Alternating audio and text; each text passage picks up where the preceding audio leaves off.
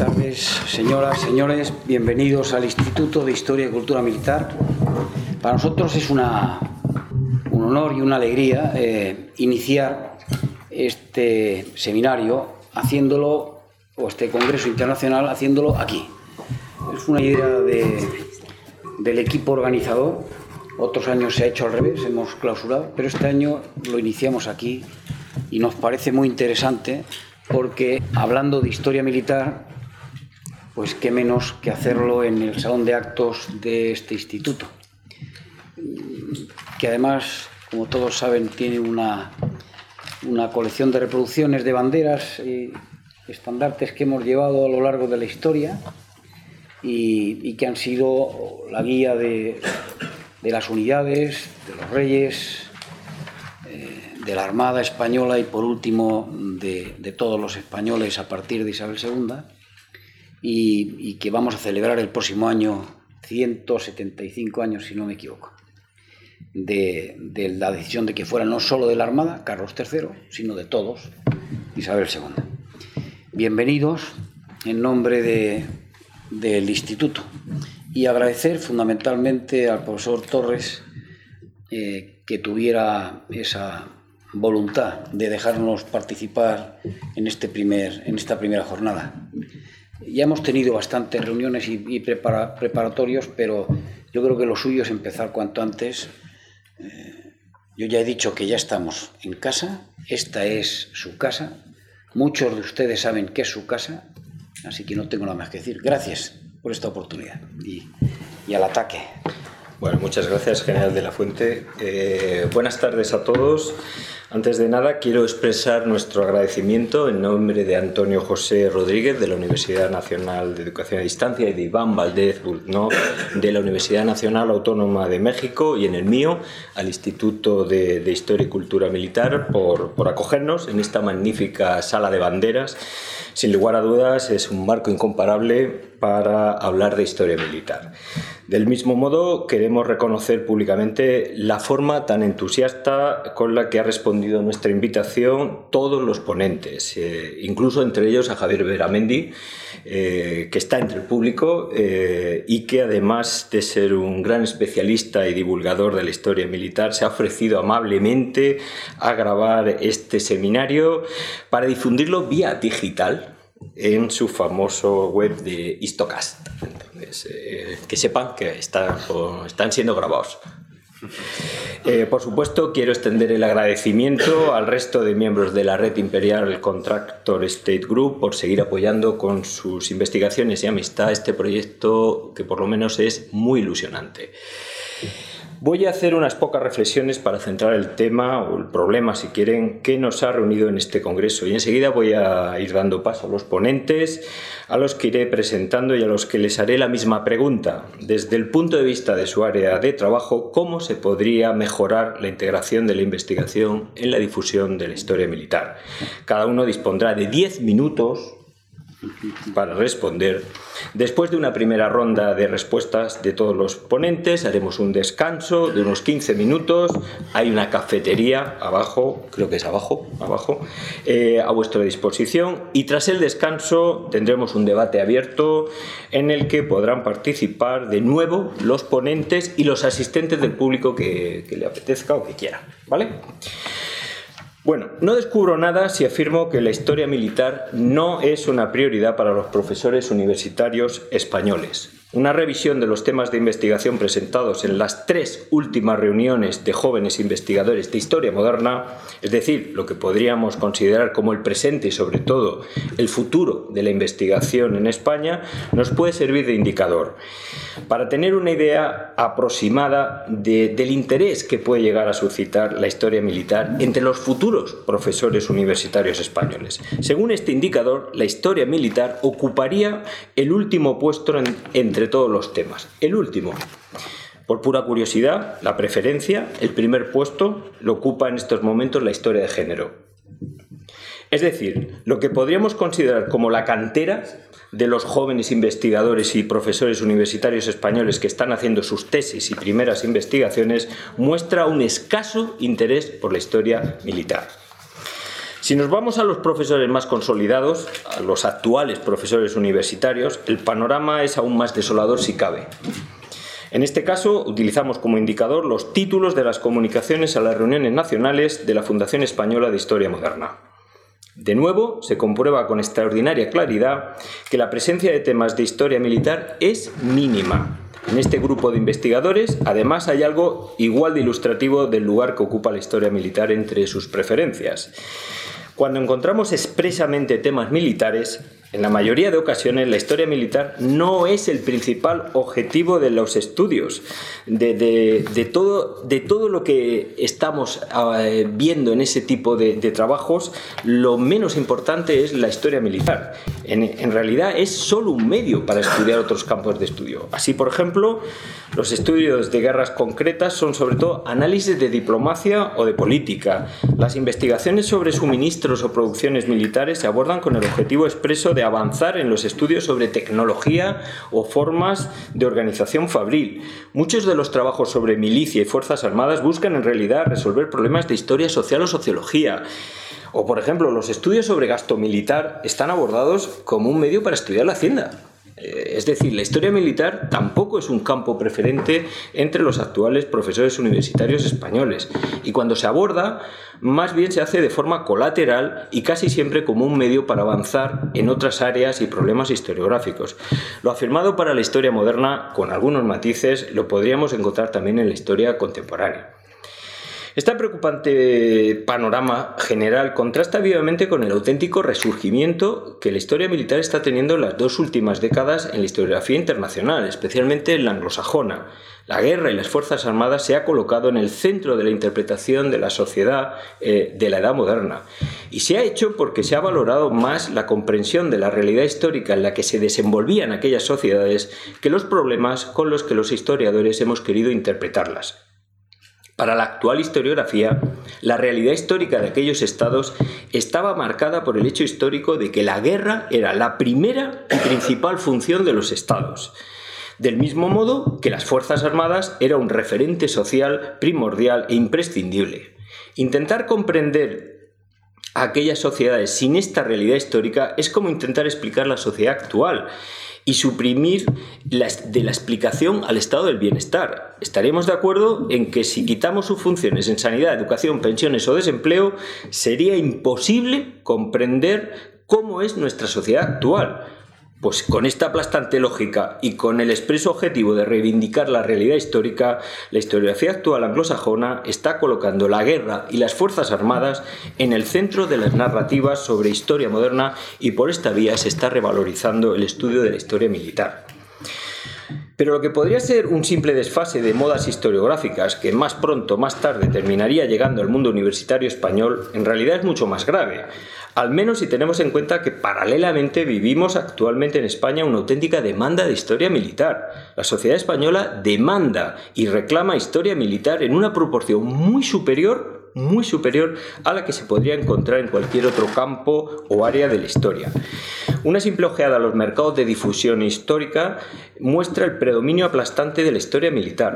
Así asistimos en los catálogos a una incesante multiplicación de títulos de novelas históricas en las que abunda la temática bélica. Los atlas de batallas y armamentos empiezan a ocupar un puesto fijo en las estanterías de las librerías más importantes. Las editoriales generalistas están abriendo series sobre batallas, soldados y armamentos, y no paran de salir revistas de historia en las que el componente militar es la columna eh, vertebral. Y éxitos editoriales, eh, de editoriales especializadas como Despertaferro, que tenemos aquí, son ejemplares. En plena crisis, la editorial Despertaferro no solo demostró que la historia militar era viable en plena crisis, sino que lo hizo teniendo, tendiendo puentes hacia la investigación de calidad. Les recomiendo que vean la página web en la página web donde aparece el mapa de qué universidades, de qué investigadores y de qué universidades están colaborando en la revista. Eh, haría las delicias de la NECA. Bueno, es un chiste interno académico, pero, pero bueno. Del mismo modo, la historia militar eh, también ha entrado y está literalmente arrasando en los medios digitales. Es la única área de la historia que está arrasando. Es imposible encontrar en otras áreas de historia plataformas digitales y foros que tengan la vitalidad y el número de visitas que tienen web como el Grupo de Estudios de Historia Militar, el Foro del Gran Capitán o la historia, Naval Todo a Babor. En estos sitios se puede uno encontrar hilos que suscitan miles de comentarios y réplicas. En algunos casos se llega a contar más de 30.000 entradas para un mismo. incluso la historia militar ha conseguido hacerse un hueco en el actual mundo de los podcasts. Eh, el fenómeno de Histocast es realmente sobresaliente y les animo a comprobar la seriedad y profesionalidad con la que pueden estar tratando temas durante dos y tres horas y por el puro placer de difundir la historia militar. Ejemplar, ejemplar.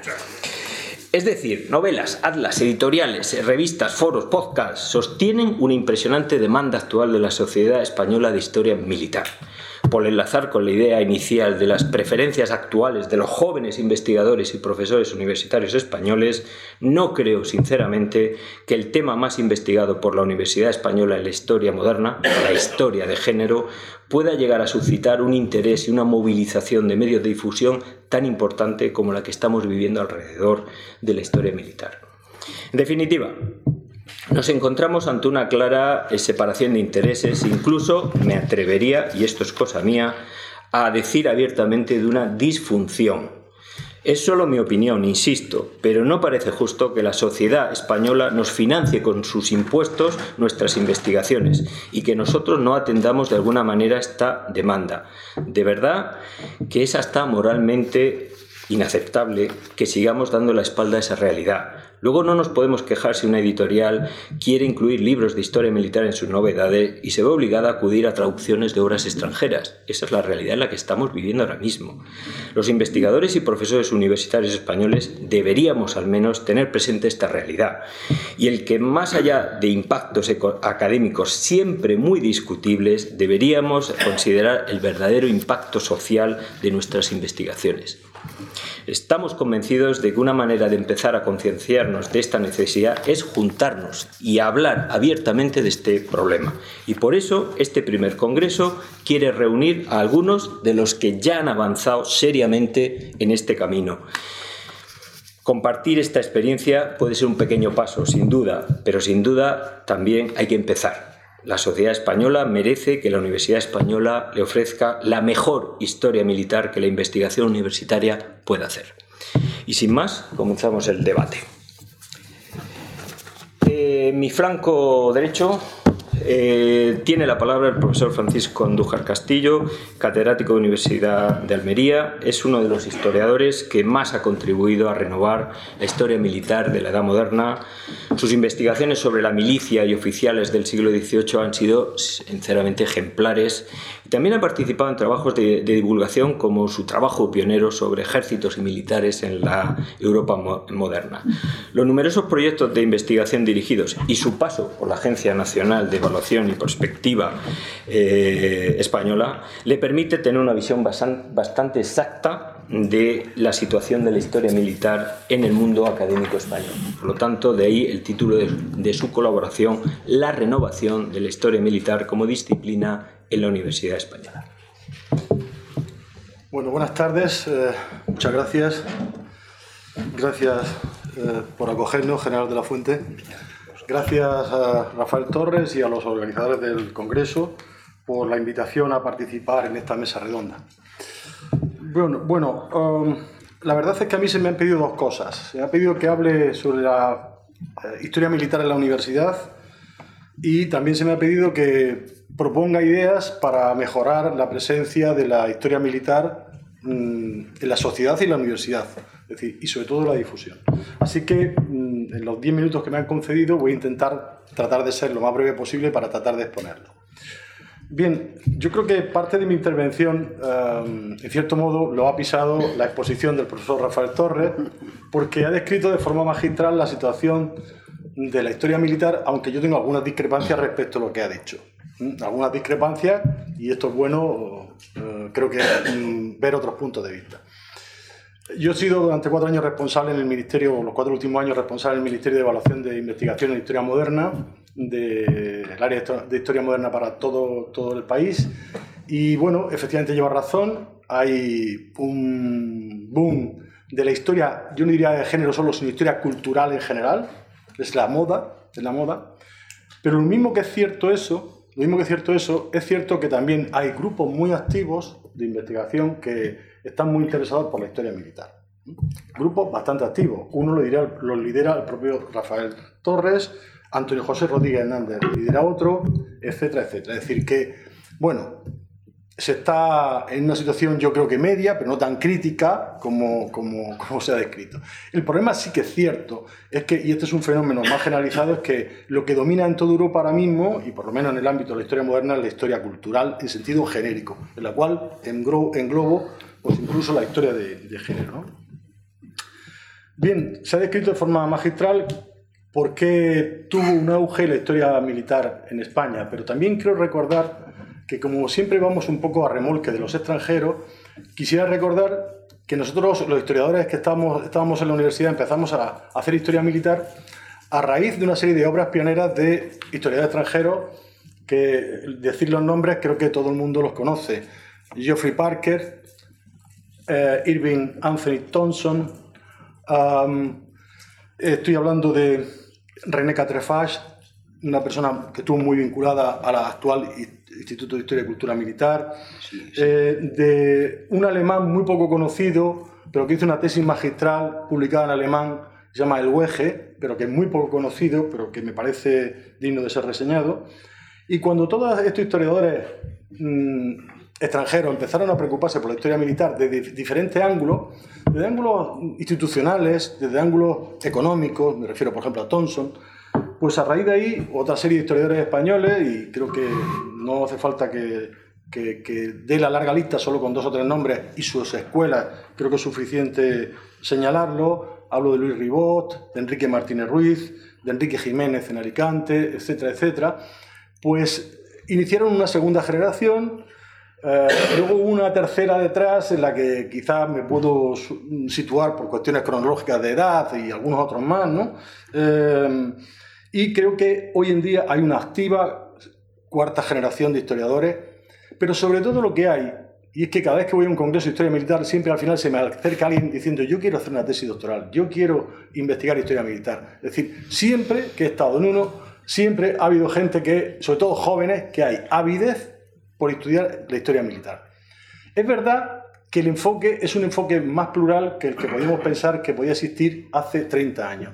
Es un enfoque en que la historia militar es una historia que se engloba dentro de un contexto mucho más amplio. Es historia económica, es historia social, es historia política, es historia, ah, mm, incluso historia de la batalla. Hay que recordar que hay una línea de investigación en el mundo anglosajón que es la historia de las batallas, como objeto historiográfico la, batalla. Es decir, que hay una enorme avidez. Otra cosa es las dificultades que se encuentran los jóvenes, y voy a hablar fundamentalmente de jóvenes, para abordar la historia militar. En cualquier caso, mm, a nosotros se nos ha acusado, y con razón, de que hacemos muchas investigaciones, pero transferimos poco conocimiento a la sociedad, cuando es una obligación nuestra transferir conocimiento a la sociedad. Pero había un problema, y es que el ministerio que nos controlaba la investigación nos lo prohíbe. Es decir, nos lo prohíbe en el sentido de que no se pueden, eh, incluso las actas de un congreso, no las podemos acreditar como mérito docente porque está prohibido. Porque si lo acreditamos nos suspenden. Este es el funcionamiento del sistema. Con lo cual, fíjense la contradicción en la que nos movemos. Yo tengo un libro que le ha citado el profesor eh, Rafael Torres, Ejército y Militar en la Europa Moderna, que jamás lo he podido alegar como mérito. ¿Mm? Y está publicado por una editorial que es Síntesis, que es la editorial creo que correcta, pues nunca lo he podido acreditar. ¿Qué quiero decir con esto? Que nos movemos en la universidad en esa contradicción existente entre que tenemos que trabajar para la academia, comillas, pero no podemos trabajar para la sociedad porque ese trabajo es vano, es un esfuerzo vano. Y entonces nos movemos en esa dinámica. Y eso es lo que ha hecho, creo, que es lo que explica que haya un cierto retraimiento, que ha explicado muy bien el profesor Rafael Torres, en los últimos años desde la universidad. Porque es uno de los factores, a mi juicio, que están influyendo mm, bastante para que se produzca esa pérdida de, importancia. Dicho esto, y voy concluyendo porque me he pasado ya de cinco minutos y voy concluyendo, yo creo que eh, se pueden hacer una serie de propuestas para mejorar la situación. Eh, puesto que insisto que hay muchos jóvenes ávidos de escribir historia militar. Yo el viernes pasado estaba sentado en Alicante en un tribunal de una tesis doctoral sobre reclutamiento en el Reino de Valencia. Es decir, hay ganas de hacer cosas, hay trabajos de investigación que se están haciendo y hay potencial. Entonces yo creo que lo que hay que hacer es, de alguna manera, y ya enlazo con la segunda idea que me proponía el profesor Rafael Torres, que es cómo se puede mejorar. Eh, yo creo que hay que fomentar la investigación de base. Fomentar la investigación de base es fomentar la investigación yendo directamente a las fuentes originales, a los archivos. Eh, para salirse de una cierta línea en la que hay una tendencia a trabajar sobre lo ya publicado y reinventarlo y reescribirlo. Yo creo que los grandes depósitos documentales de este país, que son magníficos, tienen cientos de temas por, explorar y por explotar. Y en ese sentido, yo creo que eh, hay que ir a la investigación de base. Para eso creo que hay que fomentar, eh, pues ayudar a los jóvenes investigadores. No hay becas específicas para hacer tesis doctorales de historia militar y creo que sería una magnífica solución el que se, por se fuese por ese camino. Creo que también haría falta una mm, revista, eh, y hoy es muy fácil, digamos, que sacarla ah, por medios digitales, especializada especializada en, aparte de la revista Historia Militar, que ya cumple su función, aparte de la gran función que, como se ha dicho aquí, mm, cumple la revista de Ferro y que tiene un enorme calado en la, sociedad, pues creo que una revista especializada que fuera un elemento de difusión de esa historia, igual que hay revistas de historia de la mujer, pues tendría que haber revistas en el ámbito universitario, no hay en el ámbito universitario ninguna revista de historia militar. Y creo que eso es factible, es poco costoso y me consta que aquí hay gente que podría liderar ese proyecto. Y fundamentalmente creo que habría que facilitar la investigación en los archivos militares. Verán, nosotros tenemos bastantes dificultades en los, archivos estatales públicos. Las fotocopias son caras, son costosas, hay que desplazarse, etcétera, etcétera. Ah, y además no siempre nos dan facilidades. Yo creo que en los archivos, al menos militares, debería de facilitarse la investigación. ¿Cómo? Pues facilitando las reproducciones. Hoy en día hay medios, las cámaras fotográficas nos permiten llevar, llevar la documentación en el mismo momento. Hay archivos, en Madrid hay uno que lo ha facilitado y que está siendo un auténtico eh, pozo de información, el archivo de protocolos notariales de Madrid, que no cuesta nada dejar digitalizar. Eh, unos horarios más amplios que permitieran mm, a los investigadores eh, participar, unos catálogos en condiciones y sobre todo pues facilitar el acceso a esas fuentes documentales primarias.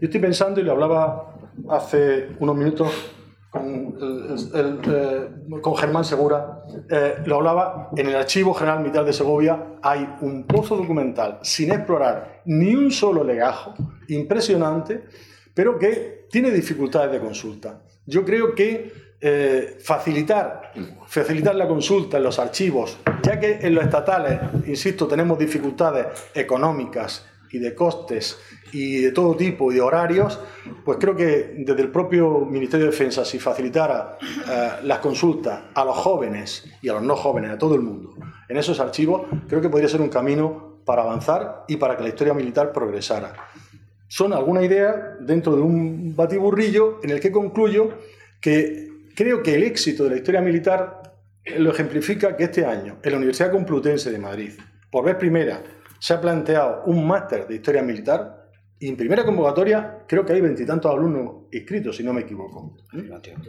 No lo sé exactamente, pero bueno, me invitaron a participar en el máster y me mandaban hace poco la referencia, veintitantos alumnos. Yo creo que ningún máster de historia de España moderna, por ejemplo, y hablo con, con, creo con conocimiento de causa porque en alguno he participado, tiene ese número de alumnos. Con lo cual, creo que el éxito de la historia militar está garantizado. Solamente hace falta facilitar la tarea, sobre todo a los jóvenes, porque los que ya peinamos canas lo tenemos un poco más complicado. Así que esa es mi opinión. Muy bien, muchísimas gracias. Bueno, pues seguimos sin más. Eh, luego eh, recuerdo que haremos un corte y luego habrá un debate donde podrán volver a intervenir, matizar cualquier cosa o si quieren los, los asistentes. Bueno, seguimos, ya casi voy derecha-izquierda por aquello del equilibrio. Eh, el profesor Iván Valdez, profesor de la Universidad Nacional Autónoma de México, como ya he dicho, su principal campo de investigación, la historia naval española y americana en la Edad Moderna, su, su libro Poder Naval y Modernización del Estado sigue siendo a día de hoy el estudio más completo sobre construcción naval española e implicaciones políticas. Se puede leer en términos de política, en términos de sociedad, en términos de articulación de, de un Estado. La multitud de lenguas que maneja, ruso por la madre, inglés por la tesis que hizo en Londres, francés por su esposa, pues le han ayudado a que sus investigaciones tengan un muy perfil internacional. En la actualidad dirige un equipo de investigación y varias tesis y trabajos sobre historia naval española y americana y filipina eh, que le permiten abordar con gran conocimiento el tema que nos propone para responder a la pregunta y es la difusión de la historia militar en el ámbito americano. Tiene la palabra. Muchas gracias. Quiero expresar mi agradecimiento al general de la Fuente, al Instituto de Historia y Cultura Militar, a los colegas de la Red Imperial Contractor State Group y, por supuesto, a todos los presentes. Eh, mi, mi, mi, tarea aquí es, uh, es uh, un tanto compleja porque uh, debo abordar no solo el ámbito americano, en general, lo cual, lo cual, es un reto quizás desmedido de principio, eh, y también la perspectiva naval y militar. Es demasiado, demasiado amplio para el tiempo que tenemos aquí, y entonces me permitiré hacer una serie de generalizaciones y de simplificaciones que por supuesto encierran peligros ¿eh? a todo paso. Entonces me disculpo de antemano por, por esta simplificación. Eh, naturalmente en el debate podemos profundizar en cualquiera de estos temas o en cualquiera de las perspectivas na eh, nacionales. Eh, que interesen al público y uh, simplemente quiero precisar que discutiré primero que nada el estado general de la historia naval en Hispanoamérica para pasar en el debate al de la historia militar. Esto se debe a que las principales dificultades metodológicas, conceptuales y temáticas se encuentran, de hecho, en el área de la historia naval. En cierto sentido, la historia militar está mucho más avanzada en Hispanoamérica, entonces me permito empezar con ese sector y en el, en el debate desarrollaré un poco más uh, la, la historia militar. Eh, me refiero en términos generales a la producción historiográfica de México, Perú, Chile, Argentina, en menor medida Uruguay, Colombia, que presentan una serie de características uh, comunes y de problemas metodológicos uh, muy semejantes también, que creo que es lo que hay que abordar para ofrecer alguna perspectiva de mejoría para la historiografía uh, naval. la primera semejanza es el predominio de una producción uh, bibliográfica desarrollada por las instituciones navales. Otro tanto pasa con las instituciones militares también. Eh, que desde los años 30 han producido historias, uh, muchos volúmenes muy vastas, eh, de sus respectivos ámbitos uh, nacionales y usualmente se encuentran ligadas a las cátedras para la educación de eh, oficiales eh, de la Armada, como el CESNAV en México, la Escuela Superior de Guerra Naval del Perú, eh, la Escuela Naval Militar en Argentina, etcétera, etcétera. y suele tratarse de historias de corte institucional, muy vastas, muy detalladas, de contenido político, administrativo, y en una menor medida de narrativa operacional. Se describen las operaciones navales, los combates con, con cierto detalle. Y um, un rasgo muy importante, y que es ciertamente común a todos, es que el periodo que se trata con mayor énfasis es naturalmente el posterior a las independencias. Se trata en una gran medida de historias uh, de las marinas independientes, lo cual de por sí representa un problema metodológico serio en relación en cómo se eh, asume metodológicamente el legado imperial en el caso de cada una de las marinas, el cual desde mi punto de vista es extremadamente extremadamente importante. Así tenemos en México el caso de las obras de Cárdenas de la Peña, eh, Juan de Dios Bonilla, más recientemente eh, de Marciano Valdés, grandes narrativas de la Armada Mexicana. En el Perú, eh, la obra coordinada por Guillermo Lohmann Villena, Valdizán Gamio. En el caso de Chile, Horacio Vivo Valdivieso. En el caso de Argentina, la obra en 10 volúmenes coordinada por Lauro Di Stefani. Eh, y, un largo etcétera. Estas son como las obras eh, monumentales de las marinas de guerra eh, hispanoamericanas. Y como señalo, la perspectiva, la perspectiva nacional debo decir nacionalista, es, es dominante, lo cual genera un importante problema con el legado administrativo, cultural, tecnológico de, de las marinas imperiales, de la Marina Imperial que es extremadamente importante en muchos casos. Las ordenanzas de las marinas, por ejemplo, en el caso de México, están directamente derivadas de las ordenanzas uh, borbónicas. Esto es extremadamente importante. Y el corte nacional generado con las independencias impide estudiar apropiadamente la continuidad entre ambos sistemas. Es decir, que existe una falta seria de asimilación del de, eh, importante legado imperial en las marinas eh, independientes. Eh, claramente esto genera una importante dificultad de integrar la historia naval en una historia general de la América Española eh, y también hace difícil abordar eh, metodologías de larga duración. Se trata de una especie de de, problema de fragmentación metodológica que no está plenamente asumido.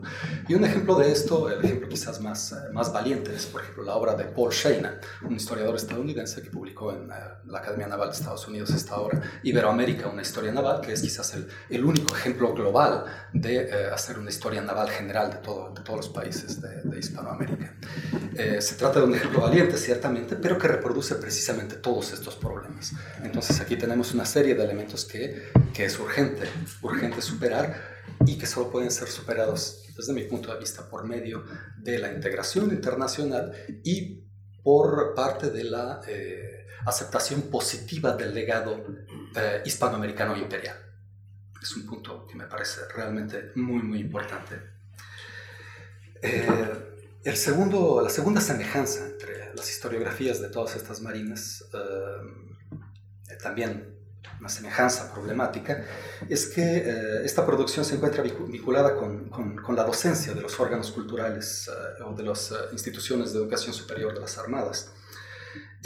y en este sentido guardan una muy estrecha relación académica con la Academia Naval de Estados Unidos en, en Anápolis, en los Estados Unidos, en la cual la metodología histórica del navalismo mahaniano, inspirado directamente en la obra del del historiador y estratega estadounidense Alfred Thayer Mahan tiene un papel todavía preponderante hasta el día de hoy. Es verdaderamente una, una metodología eh, omnipresente en la producción estadounidense, pese a la obra de las luminarias de la historia naval de los Estados Unidos, como John Hattendorf, más recientemente John Sumida, son estos autores que han señalado la necesidad de superar a Mahan desde hace ya hace más de 20 años y que han eh, producido una extraordinaria riqueza metodológica, pero aún así se encuentra una contracorriente de un navalismo mahaniano eh, siempre presente en la docencia. Y el principal problema con la omnipresencia de Mahan es que se trata de una doctrina estratégica eh, desarrollada a fines del siglo XIX y a principios del siglo XX, que ha ha trascendido sus límites para convertirse en un método de análisis histórico. Y el problema con esto es que enfoca las líneas de análisis, por ejemplo, en el poder naval del Estado, en la concentración de fuerza decisiva en puntos críticos de la estructura marítima del adversario, un largo eh, legado eh, rominiano.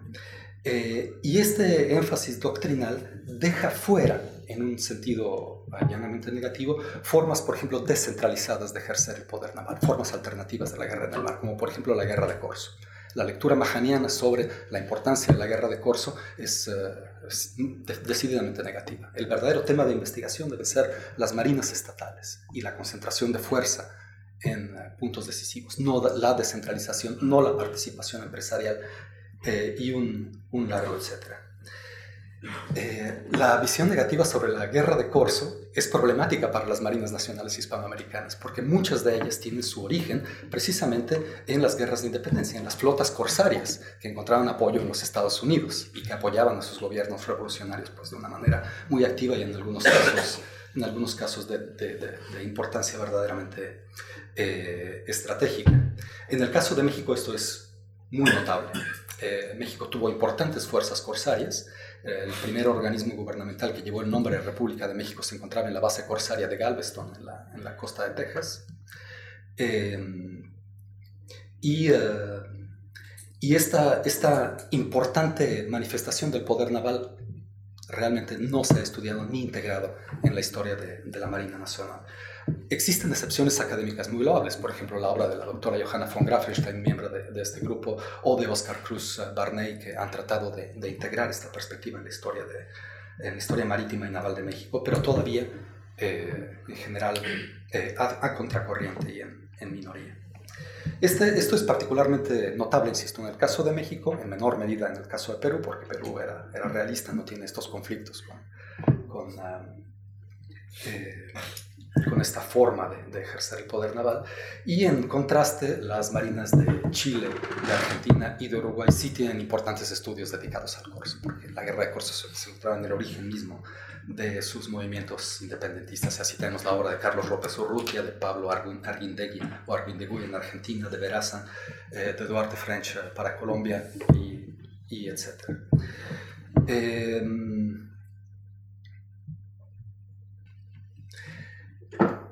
todos estos elementos, eh, estas dificultades comunes enfrentadas por la historiografía naval hispanoamericana, digamos, de corte institucional, converge en reforzar el problema de la desvinculación con el mundo académico y ciertamente con el público general. Eh, la historia de, de, los usos del mar en las universidades en Hispanoamérica usualmente está ligado a la historia del comercio o a la arquitectura, a la arqueología subacuática o a muchos subtemas que no aparecen integrados en una lectura naval estructural y general. Muchas veces ni siquiera se asumen como aspectos de la historia naval. Y esto es un problema metodológico real en las universidades. Hay muy pocos cursos de historia naval y pocos cursos de historia naval, pero de, perdón, de historia militar especializada, a lo cual iré en, las siguientes oportunidades que tengamos de discutir eh, aquí. Todo esto conduce a un aislamiento notable de los grandes debates teóricos que han transformado la historia militar y la historia naval en la segunda mitad del siglo XX, la teoría de la revolución militar, en el caso naval, su variante, su variante marítima, la discusión acerca de la importancia de los sistemas militares en la formación del Estado moderno, la importancia de las élites empresariales para el sostenimiento de los sistemas militares, la globalización guiada por el desarrollo de los sistemas militares, un largo etcétera. Todo esto se encuentra en estado, digamos, fragmentario y de aislamiento temático en las universidades y ciertamente separada eh, por una larga brecha de la historia militar institucional que acabo de describir, de la historia naval institucional que describí hace un momento. Eh, existen eh, revistas especializadas en el caso de casi todas las marinas nacionales, aunque muchas de ellas recogen este, la obra de autores no especializados. Hay excepciones muy loables, como por ejemplo la revista Derroteros del Mar del Sur, que se produjo durante más de 20 años gracias a la obra del capitán Ortiz Sotelo, gracias a su esfuerzo eh, ciertamente incansable, eh, pero que no han todavía logrado salvar esta gran brecha entre la producción institucional, la producción propiamente académica y la difusión para el público general. Entonces debo decir que eh, quise empezar con la historia naval porque los problemas más dramáticos de la historiografía se encuentran aquí. Eh, ahora que podamos hablar de la historia militar, veremos cómo se encuentra mucho más integrada al mundo universitario y ciertamente se encuentra también mucho más cercana a los órganos de difusión eh, cultural. Eh, bueno, creo que puedo dejar aquí mi intervención. Perfecto, muy bien. Sí, por ajustarnos también con el tiempo un poquito. Entonces, eh, tiene la palabra ahora Enrique García Hernán, es profesor de investigación en el Instituto de Historia del Consejo Superior de Investigaciones Científicas. Es uno de los profesores universitarios españoles que más ha hecho por elevar el nivel de investigación y al mismo tiempo difundir la historia militar miembro de la Comisión Española de Historia Militar y de la Real Academia de, la Historia, ha impulsado eh, varios proyectos de gran relevancia como la Historia Militar de España o sus voluminosos e imprescindibles Guerra y Sociedad en la Monarquía Hispánica, del que acaba de salir el último. Nos va a hablar desde el punto de vista de uno de los principales centros de docencia e investigación militar español, el Centro Superior de Estudios de la Defensa papel del CSD en la difusión de la historia militar. en la palabra. Muchas gracias, en general, gracias. Por, la, por la acogida y la posibilidad de tener aquí la inauguración, que ciertamente da un cariz más importante, me parece a mí, em, para centrar bien el tema y para como reconocimiento. Mm, muchas gracias también a los organizadores, a Rafael, Antonio, Iván, y también a todos ustedes y a mis compañeros eh, para presentar aquí brevemente en estos eh, escasos minutos eh, el papel del CSD. Yo en concreto me voy a referir a, la Comisión Española de Historia Militar, porque ahí está el CSD acoge, o mejor dicho, la comisión está centrada, incardinada, englobada en, el CSD. Voy a remitirme a, va a ser una especie de, de radiografía, una, una, presentación muy somera, esquelética, del de origen y, y dónde está esto para un poquito para hacer luego una breve reflexión sobre el presente y posibilidades de futuro. Mm, una vez terminada la guerra civil, por una, orden de noviembre, del 3 de noviembre del 39, se, crea, se recrea, mejor dicho, se, reorganiza el servicio histórico militar. Y tiene una serie de objetivos, esta orden, que es, mm, por supuesto, recuperar la historia de la guerra de Marruecos y eh, crear, crear una historia militar de la guerra civil. Para eso se dispone que se cree, se ordene y se constituya un archivo militar de la guerra civil. Eh, pero tienen también otros aspectos de carácter secundario. Y esta, esta, este servicio histórico-militar, dirigido por un coronel, tenía también la inspección de los demás archivos históricos militares. También la de eh, continuar la historia de las guerras de Marruecos y, lo más importante, el objetivo dentro del aspecto secundario de esta orden era la creación de una historia militar de España. Eh, este es el propósito de esta reorganización del Servicio Histórico Militar y esta, y esta historia militar de España se debía realizar en colaboración del recientemente creado Consejo Superior de Investigaciones Científicas, que es heredero de la Junta de Ampliación de Estudios, como se sabe. Por lo tanto, el Servicio Histórico Militar y el CSIC, que es el Consejo Superior de tenían que crear esa historia militar de España. Eh, bueno, nada se dice de los aspectos internacionales, ni tampoco de enseñanza. Eh, más bien estaba vinculado más bien la, orden a, temas de, heurísticos, ¿no? Interpretación de las fuentes, bueno, de acopio y e identificación, y sobre todo de crear una historia más de tipo de uso interno. Eh, básicamente era para explicar cómo fue la guerra de liberación y para continuar eh, con esta, en esta línea ¿no? de difusión de la cultura militar por medio de una historia, de tipo historia de batalla. ¿no? Bien, ciertamente el Servicio Histórico Militar, no me voy a centrar en él, pero eh, asume este papel que,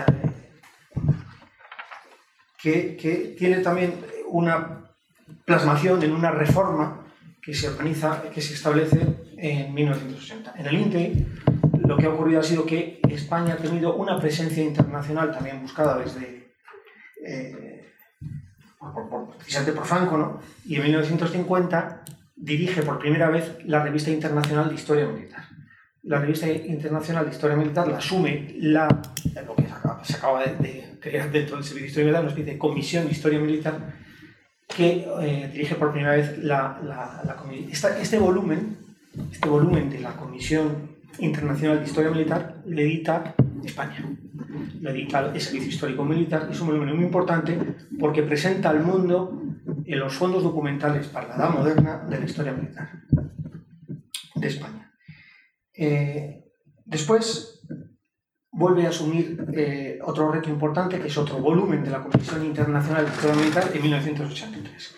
¿Qué ha ocurrido en 1950?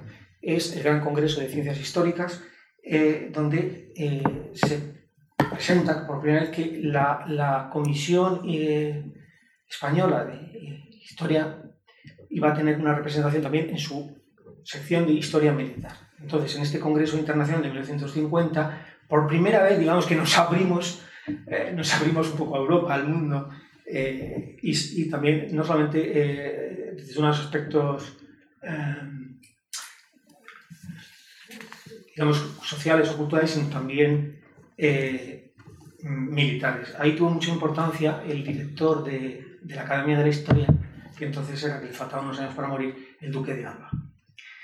Bien, en 1980 se crea un nuevo, se da un impulso muy importante a la, a la, Comisión de Historia Militar y se hace una, hay una orden que se refunde, se recrea.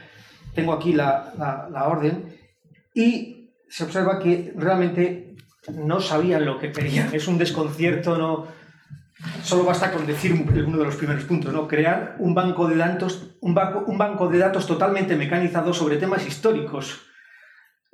Una cosa tan genérica. Parece como un brindis al sol, ¿no?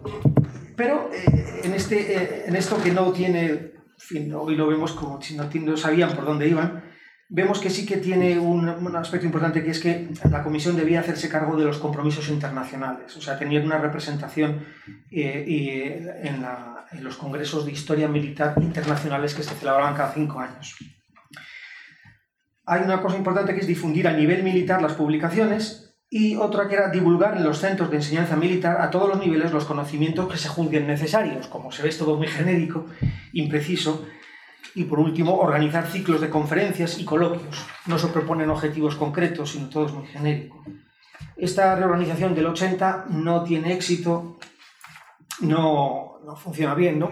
Pero eh, sí que es importante porque en 1983 asume la comisión la representación internacional y publica un volumen dentro de la colección de Comisión Internacional de Historia Militar, lo publica España. Este segundo volumen también es importante, muy poco conocido, eh, donde tienen importancia eh, las contribuciones de militares españoles que se dan a conocer en el mundo científico también.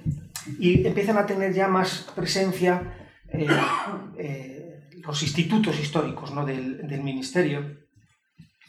Bien, en 1990 se crea, se da, perdón, en 91 hay una orden ministerial donde ya sí que, es la última, donde se queda, que queda bien definida qué, es la Comisión Española de Historia Militar, cuáles son sus objetivos y vinculación con el Ministerio de Defensa. Y vemos que efectivamente que, que, está, está, está, ya más claro qué es lo que se quiere. Y entonces, el primer objetivo de la comisión es promover, impulsar y desarrollar actividades relacionadas con la historia militar que afecten, esto es muy importante, a más de un ejército o a la Guardia Civil. Cooperar con los centros y organismos nacionales e internacionales de su especialidad, coordinando las actividades de los pertenecientes a las Fuerzas Armadas cuando se precise su, acción conjunta. Siempre pues, más, de, más de un ejército. Y por último, ejercer la representación de España en los organismos internacionales de historia, que esto ya se venía haciendo, que era acudir a, las, a los compromisos internacionales de los congresos internacionales de historia militar.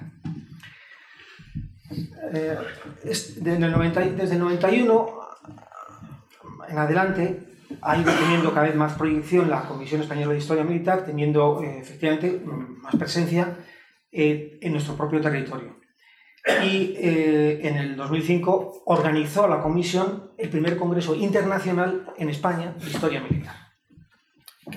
Fue un gran evento, eh, una participación de más de 50 países, la verdad es que es exactas público también. Y eh, se asume también el compromiso de este originario desde 1939 de publicar la Comisión Española de Historia Militar la historia militar de España y la historia militar de España, que ha sido publicada ya, se acaba de terminar precisamente, que a lo mejor ya mi compañera de comisión, eh, Elena, hablará, me parece. Por lo tanto, ese objetivo, uno de los objetivos originarios de los del Servicio Histórico Militar estaba alcanzado. ¿Qué, qué pretende la comisión? Eh, que tiene un representante de, la, de cada uno de los ejércitos de la Guardia Civil y aparte pues eh, vocales, eh, estos son vocales natos y luego hay otros vocales que son electivos, que eh, pueden ser civiles o militares y tienen como, ya digo, difundir la historia militar. Nuestro, nuestro, en fin, el papel que yo he intentado hacer y que procuro también hacer ahí es precisamente la colaboración con centros de investigación y con universidades, la colaboración y también la difusión por medio de la revista que ha creado la comisión que es Revista de Historia Militar.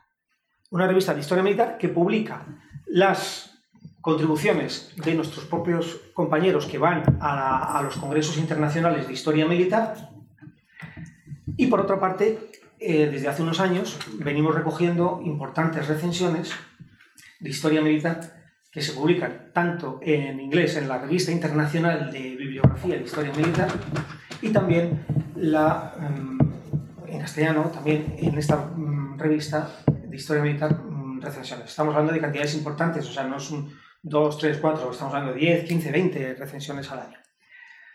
Bien, esto es muy brevemente lo que puedo decir eh, de cara al pasado, al presente y de cara al futuro. Sí que me parece, comparto más la opinión eh, de, Francisco Andújar, de que efectivamente creo que hay más eh, interés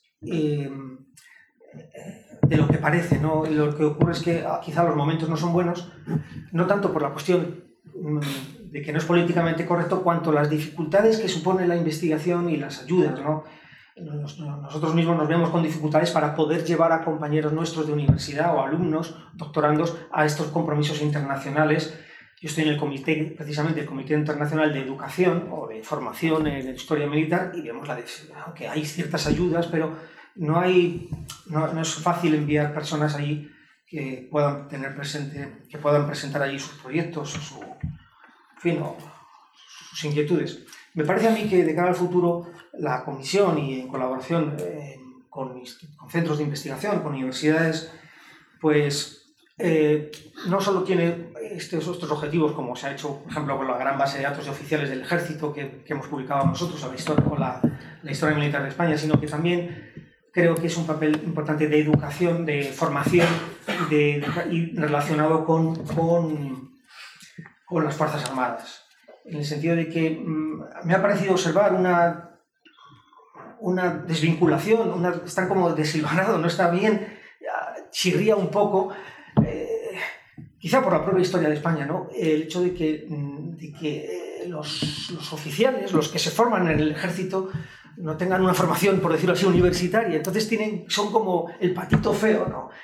Yo pues, me encuentro con otros compañeros eh, de otras comisiones internacionales de, otros países, sobre todo de Estados Unidos o de Inglaterra, pues que allí pues es, un nivel universitario ciertamente y tienen un reconocimiento, incluso pues si no continúan en el servicio militar, pues tienen posibilidades en el servicio civil.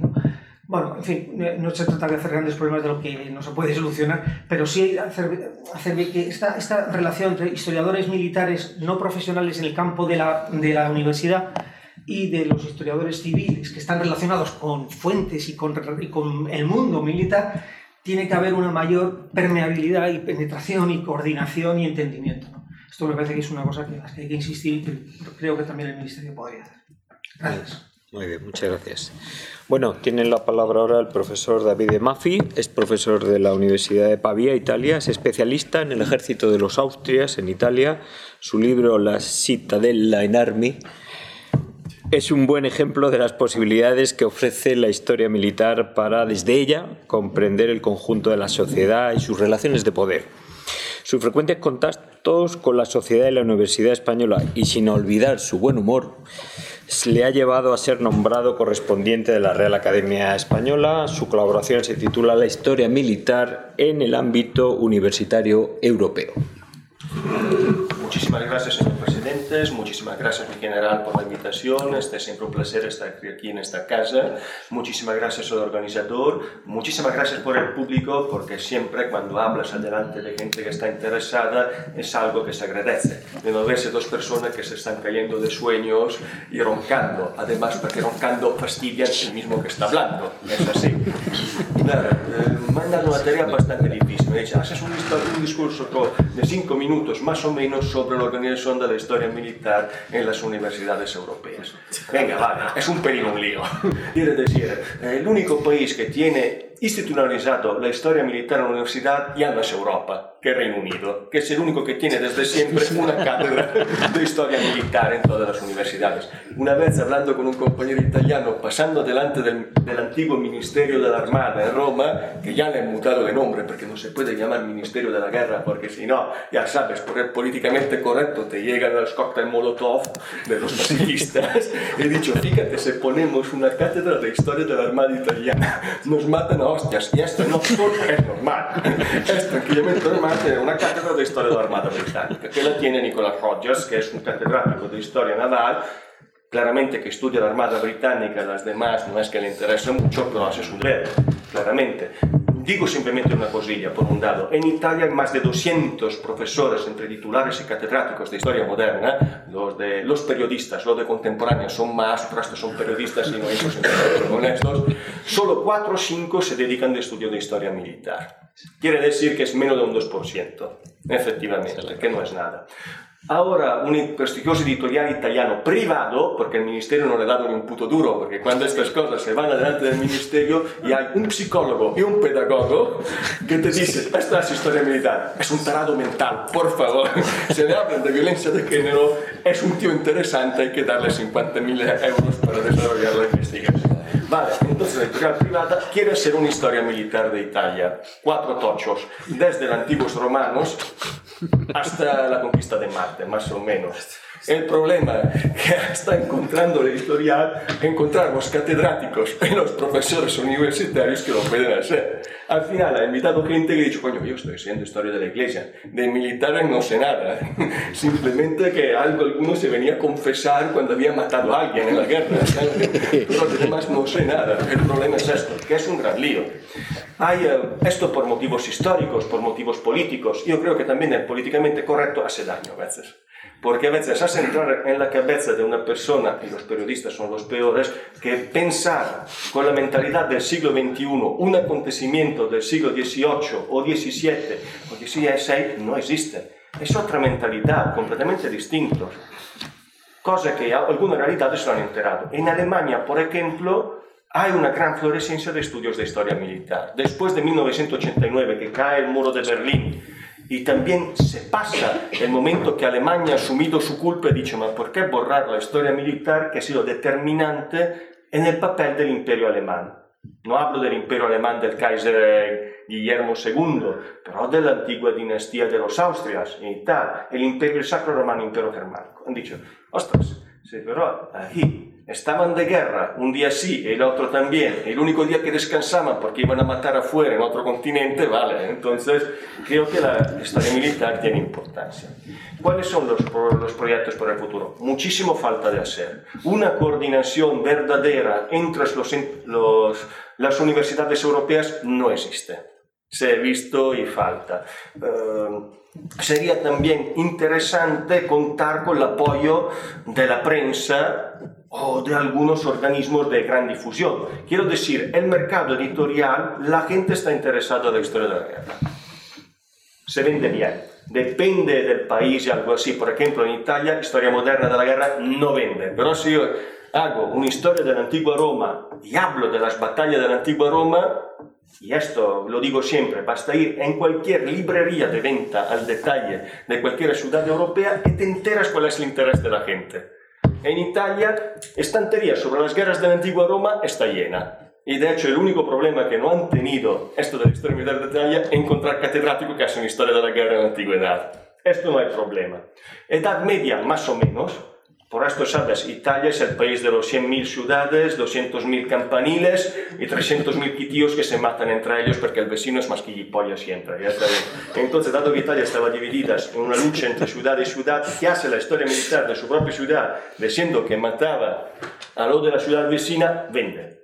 A uno de los primeros libros que me enseñó mi antiguo catedrático de historia medieval, que era un historiador militar, además, era Cremam Cremona Cremavit cuando Cremona cremó, quemó crema.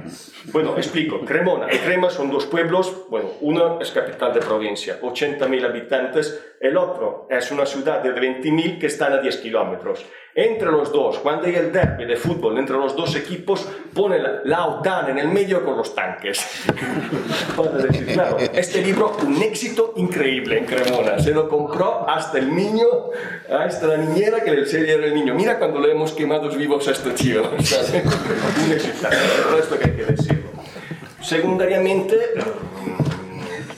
sería intervenir antes de todo con la prensa, dar difusión a nuestras iniciativas y tener una buena relación, vinculación con las casas editoriales, que por ejemplo en el mundo anglosajón es muy evidente. ¿Sabes? compartecipan, ma non solo las editoriales universitarias, no pienso a Cambridge o Oxford o Harvard, ma simplemente editoriales comunes, como Routledge, que tiene una colección de historia militar, claro, es más porque interesa más al mundo inglés el 19, el 20 que el 18 sobre esto, pero se publica. Y con esto cierro porque me han dicho, habla solo 5 minutos por día, si no les aburres. Muy bien. Muchas gracias, David. Como siempre, aportas una alegría y, un buen humor, que esto siempre es, agradable. ¿no? Entonces, eh, seguimos el criterio adoptado. Eh, tenemos eh, a Germán Segura, que es miembro del Archivo General Militar de Segovia y representante español del Comité de Archivos de la Comisión Internacional de Historia Militar. Es doctor por la UNED en Historia Moderna y autor de varias publicaciones especializadas en Historia Militar. Y todos esperamos su anunciado las ilustrado de los tercios en Flandes. Su interés por la difusión de la historia militar le ha llevado a ser comisario en numerosas exposiciones, algunas de ellas de extraordinario impacto, como la itinerante sobre el camino español o la de Miguel de Cervantes, soldado de la infantería española. Nos hablará de las actividades de las Fuerzas Armadas en la difusión de la historia militar. Muchas gracias. Adelante. Eh, primero, en estos 10 minutillos, yo también hablo muy rápido como David, ¿eh? intentaré hablar inicialmente de los archivos, porque Francisco pues, ha apuntado una cosa muy importante, que es pues, el tema de la accesibilidad, el tema de las facilidades a los, investigadores. Yo tengo que decir que en el archivo de Segovia, que, somos el principal, de, el, más antiguo de, de, de gente de tierra, y dentro del Servicio Archivístico de Defensa también somos el más antiguo, es decir, ni siquiera de la Armada nos gana. Nosotros siempre eh, sabemos que eh, el filón de la historia está en los archivos, efectivamente. Y la política que llevamos desde hace mucho tiempo nosotros, eh, también con la colaboración, lógicamente, del Instituto de Historia y Cultura Militar, que son realmente nuestros jefes, ¿no? es divulgar de alguna manera, que la gente sepa realmente que ahí está la historia y tiene que venir a verla y tiene que eh, entrar y, ver las diferentes líneas de investigación que hay allá. Y nosotros hemos hecho durante los últimos años, estos últimos 6, 7, 8 años, muchísima labor de trayendo trabajo de servicio, bueno, de trayendo no, haciendo todo a la vez, en un trabajo, yo siempre digo que es un trabajo épico y que habría que verlo desde dentro, realmente la labor se está realizando, de que eh, cuando viene un grupo, por ejemplo, Lola ha venido muchas veces con grupos de la Complutense, pero nosotros tenemos siempre jornadas de puertas abiertas, sobre todo el Día Internacional de los Archivos, que viene mucha gente llamando desde muchos de Segovia, pero también desde fuera de Segovia. Entonces ellos ven, ven el archivo nosotros les incitamos, no les decimos lo que hay, para que entiendan la complejidad de lo que es la historia militar, que la historia militar o los documentos que tenemos en los archivos, no todos son para eh, hacer historia militar, porque cuando uno quiere analizar temas de expediente matrimonial, quién se casa con quién y por qué se casa, ver de dónde vienen los, las que se casan con estos, cómo funcionaba el sistema del Montepío, el tema de las pensiones, cómo funciona, eh, funciona el tema del Consejo Supremo, de todos estos fondos judiciales que tenemos, riquísimos, muy desconocidos, con catalogaciones completamente analógicas que son de fichitas. Es decir, que es imposible, es que no, no podemos ahora mismo sacar una herramienta que por internet, como pasa en el Pares, pueda yo ahora ver lo que tengo arriba. Es, muy difícil, porque nuestro archivo es un archivo que en este caso tiene 4 millones de expedientes, para que nos hagamos una idea, de los cuales están metidos en el ordenador 200.000. El resto es un vacío absoluto en el que nosotros nos movemos con agilidad, porque conocemos cómo funciona el tema, pero es muy complejo. Hacemos, ya, digo, eh, mucha labor de divulgación. Gracias a eso nos van, nos van conociendo mucho más. Intentamos eh, colaborar siempre que haya algún tipo de congreso de historia Incluso participamos recientemente en un, bueno, no, que fue hace dos años, en un congreso de, la Asociación de Historia de la Construcción, en la cual le dijimos, vosotros sabéis que aquí en el archivo tenemos un montón de mapas y de cómo se construían las obras de, de todo el siglo XIX con, con mapa muy complejo de los ingenieros y con instrucciones de, hormigón, que les encanta el hormigón. Claro, empezaron a ver cosas ahí de hormigón y hay gente, hay unos locos del hormigón, igual que hay locos de historia militar, hay locos del hormigón, no lo sabían. Y entonces lo del hormigón allí veían aquello y decían, esto es increíble, es increíble, no, no tenéis esto, esta joya, digo, esto, esto es un mapa de un muro. Bueno, bueno, bueno, es curioso. Y recientemente también ha tenido una colaboración, el Instituto le pidieron eh, colaborar con la Facultad de Arquitectura de la UNAM en México y el general pues, me designó para ir para allá y ellos, eh, eh, era una universidad que estaba intentando recuperar el San Carlos de Perote, tienen una fortaleza que ha sido prisión hasta hace 10 años y la intentan recuperar y quisieron hacer una, un taller multidisciplinar con gente de, de, la Facultad de Arquitectura, gente que se dedicaba a urbanismo, paisajismo, temas de historia del arte todos juntarlo para que ellos propusieran cosas y agradecieron muchísimo que viniera un militar que sabía de fortificación y que les decía, es que esto que se ha construido, se ha construido para algo. Porque uno un señor de la Facultad de Arquitectura puede entender, lógicamente, una obra, una bóveda de cañón, entiende que esto es un muro, se le llama escapa, pues dice, bueno, si le llamas escapa, vale, esto es un muro, gira, un muro con talud, vale, como lo quieras llamar. Puede llegar a entenderlo, pero no entiende por qué se ha construido así ni entiende por qué hay un Ornabeque o por qué se llama Ornabeque o si esto sirve para algo o qué es un camino cubierto, no entiende nada. Entonces agradecieron muchísimo todas las explicaciones que se le dio. Aparte, a diferencia, cuando yo he ido a los congresos internacionales de historia militar con la CEISMI, representando los archivos, siempre en, en, la reunión de archivos están llorando todos los países, es que en mi país no me dejan entrar, en los archivos militares, es que no, es que México es imposible, es que en Italia es imposible, los militares no quieren saber nada, digo, nosotros en, España los, los, archivos militares son totalmente accesibles por el ciudadano, que, que, a lo mejor hay que explicarlo porque en España tampoco se sabe, completamente accesibles, que nosotros somos un archivo igual que el de Simancas o el de Indias. Los precios que tengo, lo que me pone la ley, sí que es cierto de que nosotros nos hemos, entre nosotros mismos discutimos, ¿y por qué no dejamos a la gente que haga la foto? Efectivamente, la foto. Pero claro, estamos ahí diciendo, a ver, a ver el escáner, ¿qué hacemos? Y luego, ¿qué hacemos con esa foto? Y luego esa foto la podemos reciclar, no la reciclamos. Eso ya son aspectos técnicos de la directora, de los directores técnicos que tienen que decidir si eso vale o no vale. Por ahora en el archivo optamos porque lo hacemos nosotros, porque no queremos que manipulen mucho los mapas y tal. Pero sí que es cierto que si hubiera, si existe al final la demanda, pues es probable que al final se, se, acabe, se acabe haciendo como todo lo que sea facilitar. Yo creo que el instituto está abierto. Si ellos ven que efectivamente hay una gran demanda y que la gente necesita ellos mismos autoescanear, si llevan unos aparatos de alguna manera y, ese, y eso luego puede revertir eh, en nuestro propio beneficio, yo creo que todos son facilidades. Con el tema de, de, de archivos, no voy a meter más, pero sí que, sí que es cierto que eh, yo creo que tenemos la gran suerte de que en España todos nuestros archivos están libres de acceso a cualquier persona. Hay una sujeción de algunos documentos a la ley, pero es por preservar a una persona. ¿no? A mí me preguntan, ¿eh? es que quiero, luego nos llaman efectivamente fascistas, que ustedes están protegiendo a fascistas. No está diciendo. Este señor tenía 25 años cuando hizo la guerra. A lo mejor el señor no ha muerto y está vivo. El señor está vivo. Yo no puedo darle el expediente de un señor que está vivo. Porque yo he leído muchos expedientes y hay expedientes que ponen cosas un poquito que a lo mejor no quiere que se sepa. Entonces yo tengo que proteger inicialmente al ciudadano de la cual es la documentación. Y luego, cuando el hombre ha muerto, quedan 25 años que son familiares de primer grado. Si usted quiere ver la hoja de este señor, pídase a la familia y yo se la mando si no tengo ningún problema. Es decir, no es un problema de accesibilidad porque no, no, los militares están guardando la hoja de servicio. No, no, no, está guardando porque el hombre está vivo.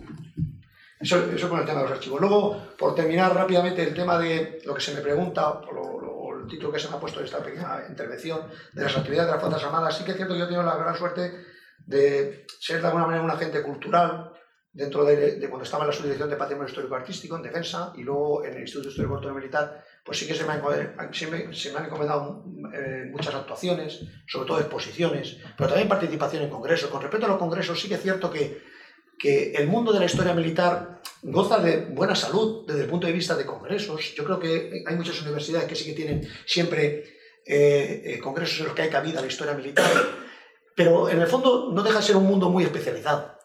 Y yo siempre, aunque yo soy también doctor en historia y, y podría especializarme en cualquier campo y ser, el, yo qué sé, ser un señor que, que solo habla de esto, yo creo que la, la, gran falla o el gran problema que tenemos en España es el tema de la gran divulgación. También es cierto que, igual que los, los historiadores, los especialistas, pues quieren saber historia militar y hay un mercado para historia militar, hay mucha gente de la calle que le gusta una recreación histórica, que le gusta una exposición sencilla, que llega allí y ve cuatro cosas que le han cobrado Cervantes, como yo lo he visto en el Camino Español, fue una exposición que se hizo en Madrid, en Breda, en Estrasburgo. En Estrasburgo la gente entraba a mansalvas a ver la exposición porque había cuatro picas allá, cuatro cosas, con un, discurso relativamente sencillo para todos los públicos, con recreadores, que le gustaban ver un señor disfrazado allí, de, disfrazado no, que a ellos no le gusta, ¿eh? haciendo, de, haciendo de, los tercios, como le, como le llamáis a los recreadores, eh, recreando, están recreando una época. Está muy bien y eso le gusta y al final acaban enganchando y la gente pide más ese, ese tipo de cosas porque no tiene ni idea de qué eran los tercios, de qué era el camino español, pero que, que quién es Cervantes, bueno, ya eso ya es muy duro, ¿no? Pero Cervantes estuvo en Argel y Cervantes, y Cervantes fue soldado de los tercios o no de los tercios, qué es un tercio, qué es un mosquetero, qué es un alcabucero. La gente quiere eso, que es un nivel muy básico, que también revistas como Desperta Ferro, lógicamente, van al gran público y ayudan. A, es decir, que existe realmente un gran mercado. Yo, por, por terminar, solamente después de tantos años, 10 años expresamente he estado trabajando en estas cosas, 10 años, Con respecto al tema de, la difusión de la, historia militar, yo creo que, hay que eh, está bien seguir trabajando en la universidad, está claro, que tener especialistas, ojalá hubiera una cátedra algún día, la Complutense está haciendo muchos esfuerzos y, está siendo un referente para, para otras muchas universidades, pero también no hay que, no hay que olvidar el gran público el gran público. Hay, que intentar hacer actividades también para que la ciudadanía, pues también de alguna manera, conozca nuestra historia militar, de la cual ya saben que nosotros estamos muy complejados genéricamente, pero por, por desconocimiento, porque nuestra historia épica ya la querría comprar directamente cualquier país del mundo. Cualquier país del mundo la querría comprar automáticamente y nosotros seguramente la venderíamos. Probablemente la venderíamos o la cambiaríamos. Con respecto a eso, solamente divulgación, ahí hay un gran mercado. Después, yo me gustaban mucho las actividades dirigidas al profesorado de secundaria, qué cosa más curiosa. Muy exitosas. En Bailén tuve la ocasión de un fin de semana encerrarme yo y otros, otros historiadores militares con los profesores de secundaria que le habían pagado lógicamente el alojamiento y le contaban los créditos de profesorado, pero estuvieron allí como metidos en una secta, estuvimos todos hablando de historia militar y es fundamental porque si un profesor de, de ciencias sociales le convenzo y luego va a ir al colegio y va a contarle algo que no es malo, pues va muy bien. Entonces, para mí, me, yo que era, la, eh, era el filón. Si atacamos aquí y esta gente la convencemos, vamos a, sacar eh, éxito. Lo, hemos intentado, lo hicimos en Andalucía, Galicia, era, son actividades que costaban dinero porque había que movilizar al profesorado, había que dar créditos y al final se fueron apagando, pero, pero es, un, es un colectivo que, que hay que atacar más. Y luego lo único, muchas veces yo siempre digo que la ilusión y la dedicación suple la falta de medios. Eh, no, no, hace falta hacer una exposición que valga 100.000 euros. Yo he hecho exposiciones, no quiero decir los precios porque son ridículos y me da vergüenza. Pero una exposición como la del Camino Español, que dio la vuelta a Europa, valió 40.000 euros. Y estuvo en cinco ciudades, durante meses. ¿Y cómo se hizo eso? Pues con dedicación. Es cierto que la gente que fue para allá pues casi se divorcian y otras cosas, y otros dicen, tú eres tonto. Sí, ya lo sé, lo tengo asumido, que soy tonto, pero bueno, por lo menos es un esfuerzo que se hacía por, por el bien de la historia militar. Y con, y con esto ya termino, luego los debates y Muy bien. Más, pues. Bueno, pues sí, rápidamente pasamos. Elena Martínez eh, Oyarzábal tiene un conocimiento y una responsabilidad muy destacada en lo que ella misma ha escrito en un artículo reciente, la conservación de la memoria histórica, de la memoria militar, perdón. Es licenciada en Historia de Arte, diplomada en Biblioteconomía y Documentación y Traducción en inglés. Pertenece al cuerpo facultativo de archiveros, bibliotecarios y arqueólogos. Eh, su trayectoria profesional se ha desarrollado como bibliotecaria en la Biblioteca Nacional. Actualmente es jefa de la Unidad de Estudios y Promoción en, su Subdirección General de Publicaciones y Patrimonio Cultural del Ministerio de Defensa y desde su puesto en el Ministerio de Defensa ha participado en la edición de textos clásicos de la literatura militar pertenece a la Comisión Española de Historia Militar, junto con Enrique, y eh, nos va a hablar de las publicaciones en defensa, 30 años difundiendo historia militar. No sé si me va a dar tiempo a todo lo que... Bueno, es presentarlo solo, eh, luego tenemos un debate. bueno, en primer lugar quiero agradecer pues, a todo el mundo su presencia y su interés en este seminario que yo creo que que nos va a aportar a todos los que estamos tomando parte pues una visión desde diferentes puntos de vista, públicos, privados, dentro de nuestro país, fuera de él, y también pues, sacaremos unas conclusiones acerca de cómo tenemos que afrontar el futuro. De manera especial quiero agradeceros a los organizadores el haber dado la oportunidad a la Subdirección General para, para exponer brevemente la labor que hemos realizado en estos 30 años, que bueno, la idea esta del título es porque en el, este año en la Feria del Libro hicimos como un repaso de los 30 años y yo los he querido pues, acercar a lo que ha sido los 30 años en la historia militar. Lo que no sé es, ya digo, si me dará tiempo a ello. En primer lugar, me voy a referir a, a tu pregunta, a cómo se podría mejorar la integración de la investigación en la difusión de historia militar. Y lo primero sería decir que creo que todos los que estáis aquí estaréis de acuerdo en que las publicaciones de defensa han sido durante mucho tiempo un vehículo casi el único, tampoco quiero ponerme, de difusión de los trabajos de investigación en historia militar elaborados o bien en los institutos de historia y cultura de los diferentes ejércitos como de investigadores procedentes de la universidad y de otros ámbitos, que también hay mucha gente aficionada y que tiene su rigor y, su, algo que decir en este tema. Asimismo, desde, desde este organismo, que si nos da tiempo lo veremos, pues se ha promovido también la, la publicación de varios tipos de obra. A mí me parece muy interesante la, las fuentes historiográficas, eh, la recopilación de fuentes documentales, bibliográficas, cartográficas y fotográficas incluso, que de todos estos años ha publicado eh, el Ministerio de Defensa que por, por el tiempo no voy a, a, poder mencionar. También, y que he hablado con alguno antes de entrar, la reedición de los clásicos, una obra que yo creo que ha sido única y que me parece que son 40, lo tengo por algún sitio, 40 y tantos publicaciones ya hechas y que mmm, han reeditado obras desde la antigüedad clásica, Eneas, Vegecio, etcétera, pasando por el siglo de oro de la tratadística y luego más adelante, pues siglo XVIII-XIX, hasta algunos de los que hemos oído hablar, por los clásicos Clausewitz, Mahan, Duet y el famoso Sun que también está en nuestro catálogo desde siempre. Todas estas obras pues, no se habían podido publicar si no hubiera sido por nosotros, yo creo. Al mismo tiempo también hemos dado la oportunidad a, al mundo de la investigación universitaria con la colección de tesis doctorales, que también tenemos, tenemos unas 60 obras y muchas, aunque está abierto a todas las eh, publicaciones que tengan que ver con algo del departamento, desde las científicas, humanísticas, derecho, psicología, etcétera, pero muchas de ellas son de historia militar. Eh, todo esto, mmm, en esos momentos, como no ha habido mucho interés en la historia militar, pues era una cosa muy restringida a las publicaciones de defensa, pero mmm, últimamente, como hemos visto aquí, pues ha consolidado en los ámbitos académicos un interés por esta disciplina. Y este cambio de mentalidad ha supuesto que muchas editoriales comerciales que antes no se, no se no se decantaban por, hacer, por editar estas obras, pues la, las están editando. A esto se ha venido a unir la drástica reducción del presupuesto para nosotros de las, de, la, de las publicaciones por la Administración, mm, que ha supuesto, mm, si no la mitad, la tercera parte del presupuesto que hemos tenido otros años.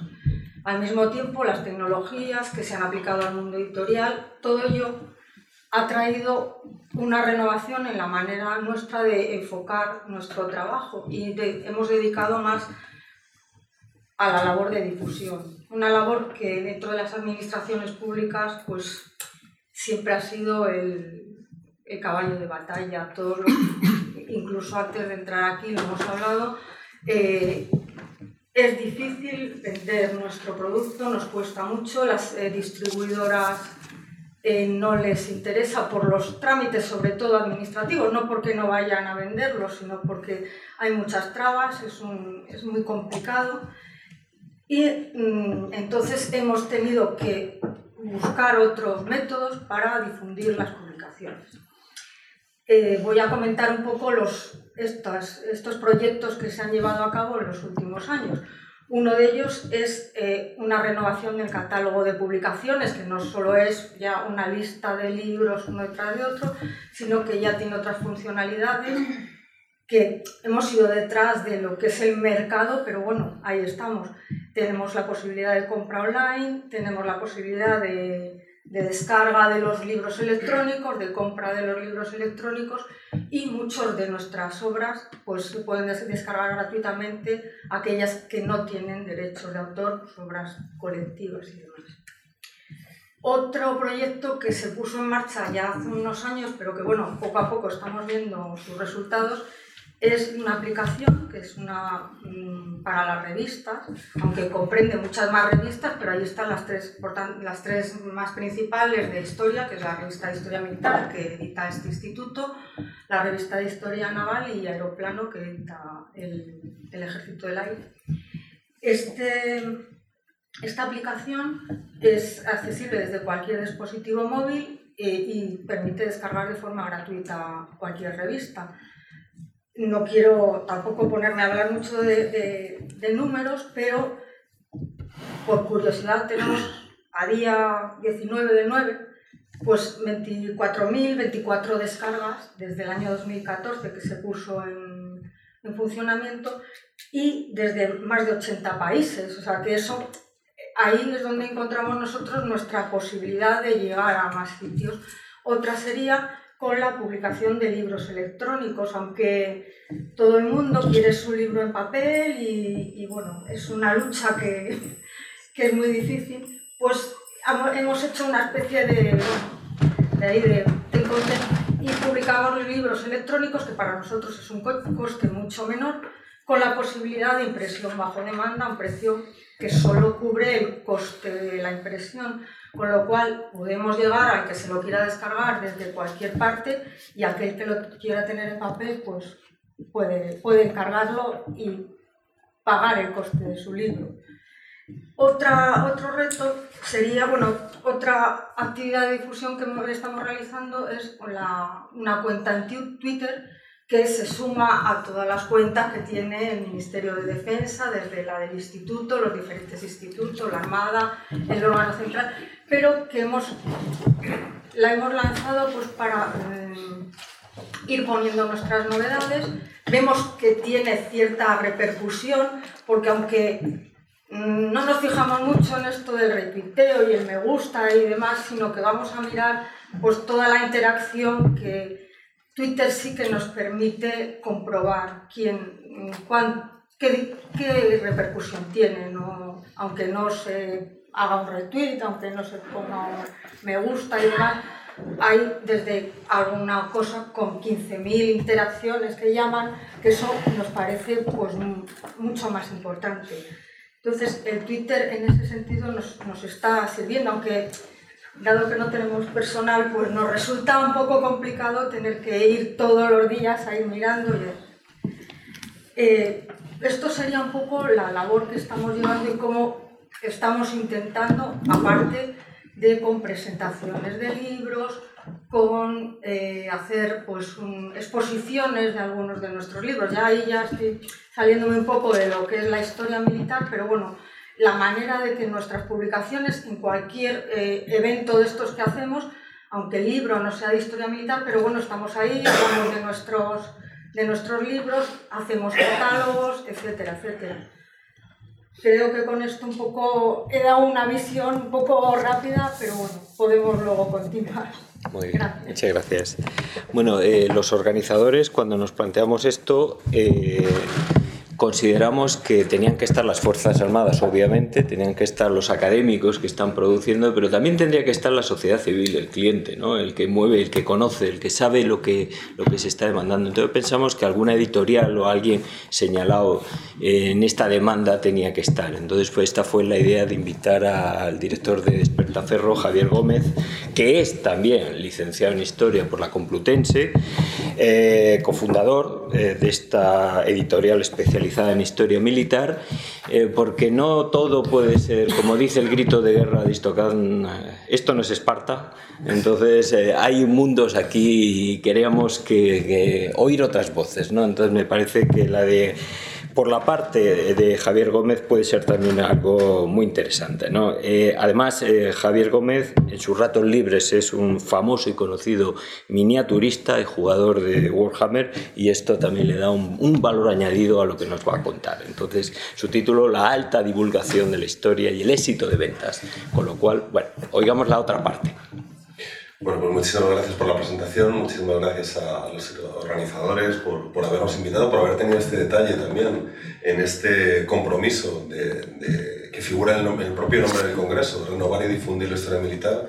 Yo creo que difundir es la parte que nos toca a nosotros, renovar sería demasiado pretencioso, pero, pero en cuanto a la difusión sí que tenemos mucho que, que decir. Y muchas gracias también al general de la Fuente por, por tener la amabilidad de alojarnos aquí a, a todos.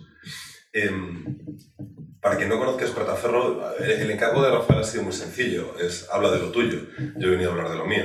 Lo mío que es una empresa, un modelo de, de publicación de historia militar, un modelo de publicación especializado para un público ya versado en historia militar, que se separa bastante de las revistas generalistas. Las revistas generalistas de historia es evidente que hay un interés por la historia, lo hablábamos al principio. Mi ponencia creo que se titula algo así como eh, la difusión de la historia militar y el éxito de ventas, Dios te oiga. No comparto tu apasionado entusiasmo por eh, optimismo, por, por el, el, el, encaje que tiene la historia militar en la sociedad. Sí que es cierto que es cada vez más popular, eh, no creo que a, a, cuotas como las que tú comentas, pero bueno. Pero sí que es cierto que las revistas generalistas de historia se acercan a la historia eh, con cada vez más frecuencia. Muchos de los temas que tratan son de historia militar, pero los tratan siempre de forma deslavazada, de forma un tanto inconexa y sobre todo de forma muy ligera. Eh, eh, siempre hablo de revistas generalistas de historia, no hablo de revistas especializadas como la revista de Historia Militar y, y demás.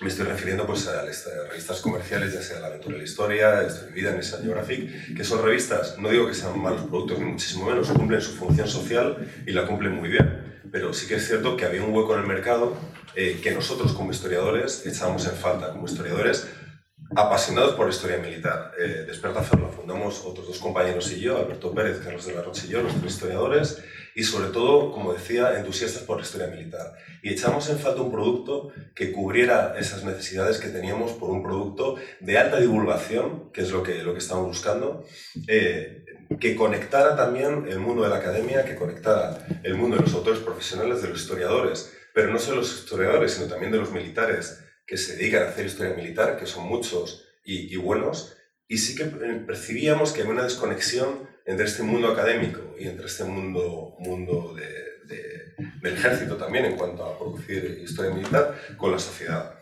Y es algo que nos interesaba mucho y básicamente lo que hicimos fue la revista que como compradores nos gustaría encontrar en el kiosco y que no encontrábamos. Y por tanto, en 2010, como decía antes Rafael, en plena crisis, decidimos hacer una revista que se llamó Despertaferro, eh, apelando al grito de guerra de los almogávares, que nos parecía algo muy, muy hispánico y muy evidentemente militar. Una revista especializada no solo en historia política militar, sino también en historia política militar de la antigüedad y la Edad Media. O sea, ya no era si la historia de por sí es un nicho, eso ya era un subnicho. ¿Cuál es el concepto de esta revista? ¿O cuál era el concepto de esta revista que se ha mantenido a lo largo del tiempo? Hacer una revista que cada número fuera monográfico, es decir, todos los artículos que se encuentran en ese número tienen que ver con el tema de la portada. El último número que vamos a publicar, eh, se lo he presentado a, a, algunos ponentes de esta mesa, es sobre la batalla de Pavía.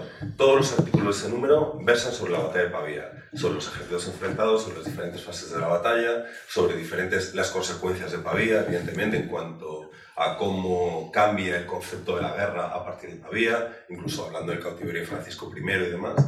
Eh, es decir, tratar el tema de portada con muchísima profundidad, no simplemente dar un par de pinceladas sobre la batalla, si el español españoles, lo que todo el mundo sabe, lo que ya viene en Wikipedia, eso realmente vale para poco, porque esa información ya está en, en cualquier parte.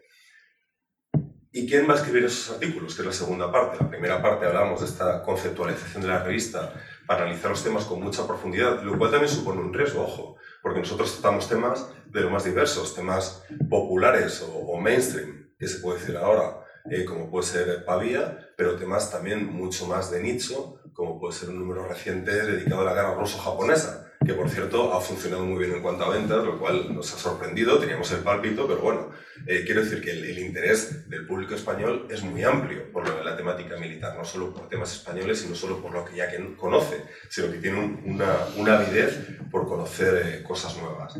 Mm, ¿Y a quién encargamos estos artículos? No, no somos una revista hecha por periodistas, como sí que hay otras revistas hechas por periodistas, revistas de historia me refiero, sino que somos historiadores. Por tanto, esos artículos siempre se los encargamos a los máximos especialistas eh, que haya en el mundo.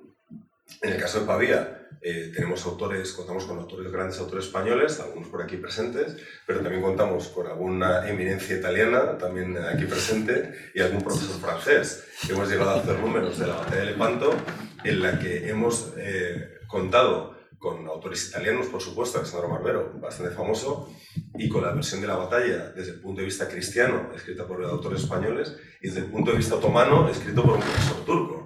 Eh, hemos hecho un artículo del sitio de Constantinopla en 1453, hecho también por un autor turco que da el punto de vista contrario, el punto de vista otomano.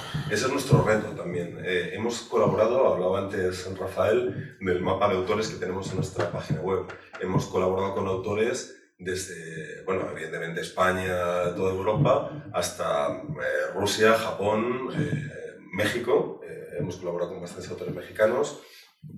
Australia, Irán, Eh, en fin, siempre especialistas, los máximos especialistas mundiales en los temas en cuestión. Esto para nosotros supone un trabajo añadido, siempre es mucho más fácil contactar con autores españoles o contactar con redactores para que escriban estos artículos, pero poder trabajar con estos máximos especialistas da un salto de calidad al producto que es eh, indudable. Esto supone, evidentemente, un esfuerzo considerable, tener que contactar con esos autores, que no siempre es fácil, eh, pagar por las colaboraciones, porque pagamos por las colaboraciones, y tener que traducir esos artículos. Eh, a veces desde idiomas que podemos traducir nosotros mismos, otras desde, en fin, hemos tenido que traducir del checo, del turco y de del ruso, por supuesto, y, y bueno, eso supone un, un esfuerzo tanto personal, profesional como económico añadido, pero en fin, creo que a la vista está, eh, merece la pena. Estamos hablando de revistas que analizan los temas en mucha profundidad, artículos escritos por eh, profesionales provenientes del mundo académico o, no, o del mundo académico, pero historiadores profesionales, máximas autoridades, militares, etc. Pero no nos quedamos ahí, queremos dar una vuelta de tuerca al producto que hacemos. Y esta vuelta de tuerca viene aparato gráfico que nosotros incluimos en el producto.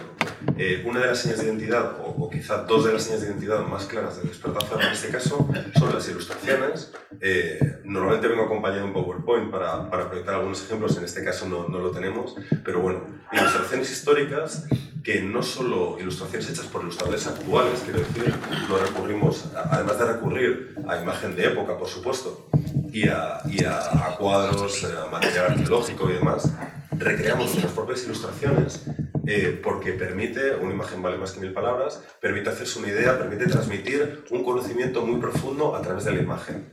¿Por qué? Porque la, nuestras ilustraciones trascienden eh, el ámbito estético, evidentemente, nuestra ilustración muy agradable y, y demás, son ilustraciones eh, artísticamente muy ricas, pero detrás hay una capa de documentación, un trabajo del historiador, unos dosieres de documentación que nosotros le trasladamos a los, a los artistas que son sumamente ricos. Y es conocimiento que a través de esa imagen estamos trasladando a, a nuestros lectores y que es, es mucho más directo y mucho más efectivo que, que un conocimiento trasladado a través de, del texto. Y también la cartografía histórica. Las publicaciones de historia, hablamos antes de, de el, Atlas de, de, las guerras de Flandes, he escuchado por ahí, no lo conocía y estoy ansioso por conocerlo porque soy un fanático de, de los mapas y es una de las señas de identidad también de Despertazaro, la cartografía histórica hecha eh, house, hecha por, por nosotros mismos, que, que, bueno, en fin, es un trabajo ingente, pero que yo creo que en cualquier publicación de historia no es que es importante, es que es imprescindible. Y más si estamos hablando de historia militar, eh, tenemos que hablar de mapas eh, estratégicos, mapas eh, operacionales, mapas tácticos, en fin, una, una playa de, de, material cartográfico que, como decía, es, es eh, imprescindible.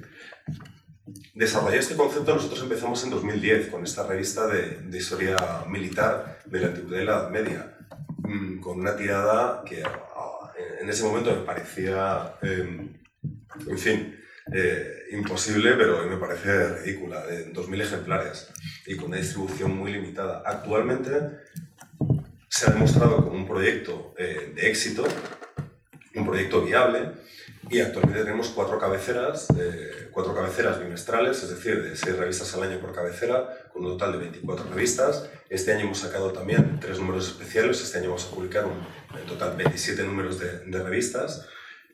De estas cuatro cabeceras que, como decía, a la de antiguo y medieval se ha sumado una cabecera de historia moderna, en la que cubrimos siglos XVI, XVII XVIII, haciendo un poquito de trampas también XIX. Tenemos una cabecera de historia contemporánea eh, que cubre siglo XX y XXI. Tenemos, tenemos aquí a Javier Belamendi, que es su, su, director. Tenemos otra cabecera de arqueología e historia, que nos separamos un poquito de la historia militar para tratar otros temas, pero con el mismo concepto de números monográficos. Y estos especiales en los que analizamos con más profundidad todavía distintos temas, como una serie que tenemos dedicada a los tercios de Flandes, que, bueno, a los tercios españoles, mejor dicho, que bueno, dedicamos un número a los tercios en el siglo XVI, otro número a los tercios en el siglo XVII. Hay aquí varios eh, presentes que han participado en, en, en, estos números. Otro número a los tercios en el norte de África, otro número a los ejércitos de la monarquía en América, y el año que viene, lo puedo desvelar ya, aunque no está anunciado, dedicaremos un número a los ejércitos de la monarquía en Asia, que es un tema sumamente desconocido. Mucha gente me ha dicho, esto es imposible, no lo vais a poder hacer. Me lo han dicho muchas veces y lo hemos conseguido, así que en este caso espero que también lo, lo consigamos.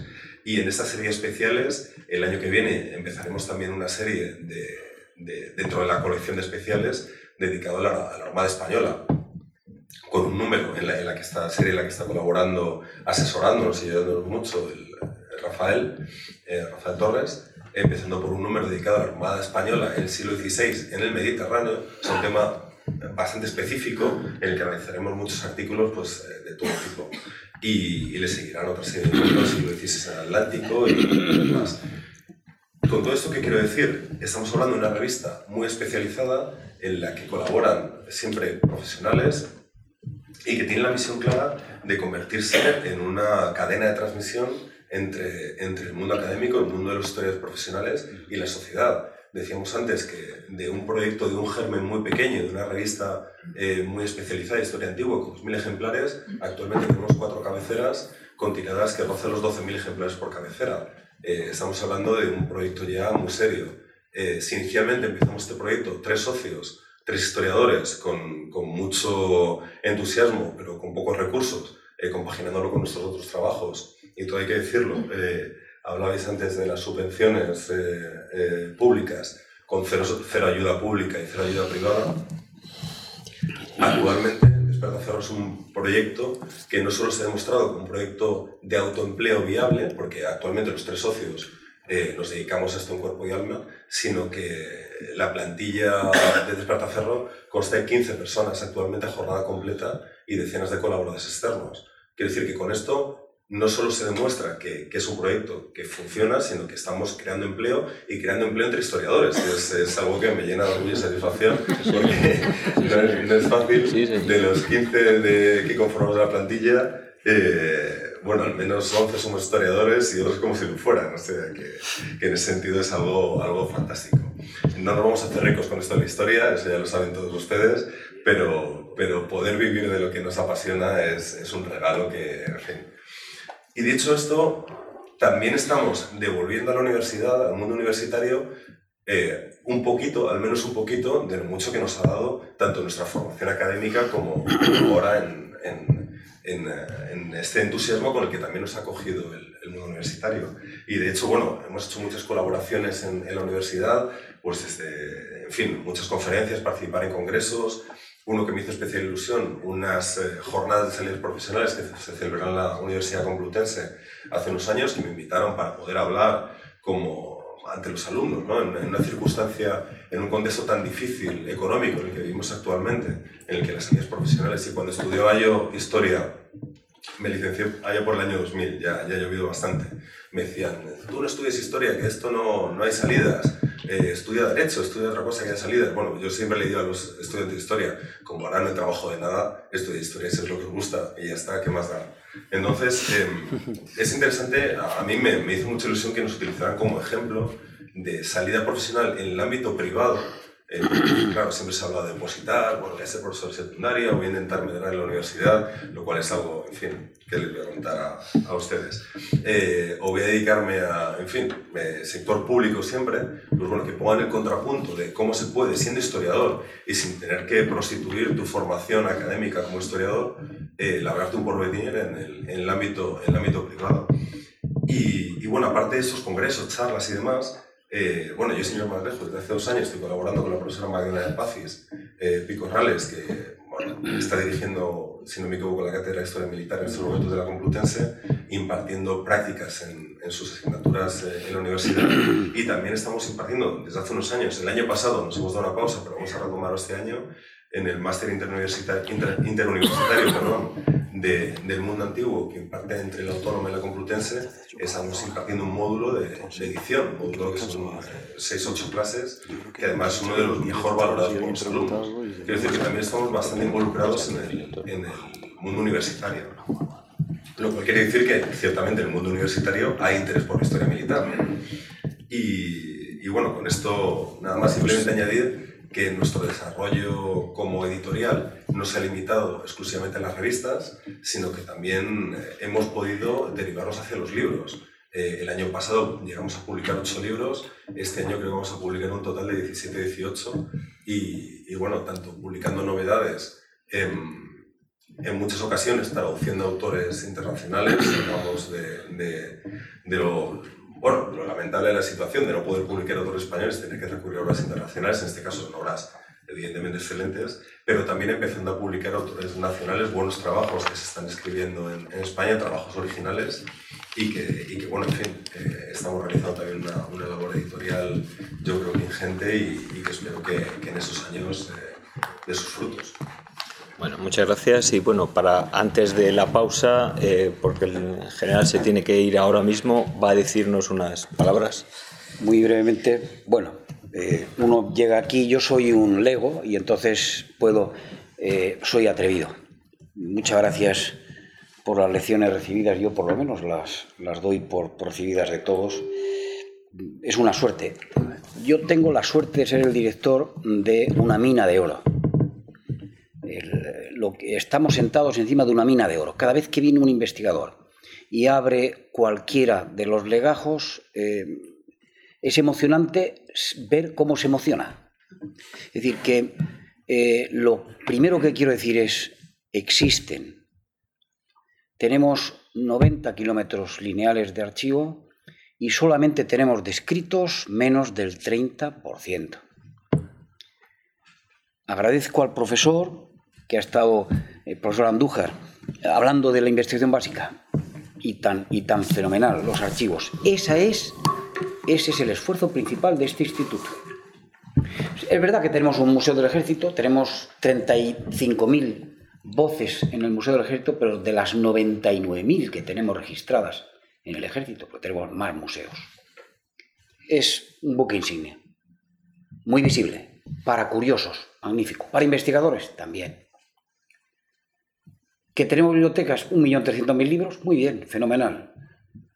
Para, para investigadores es bueno.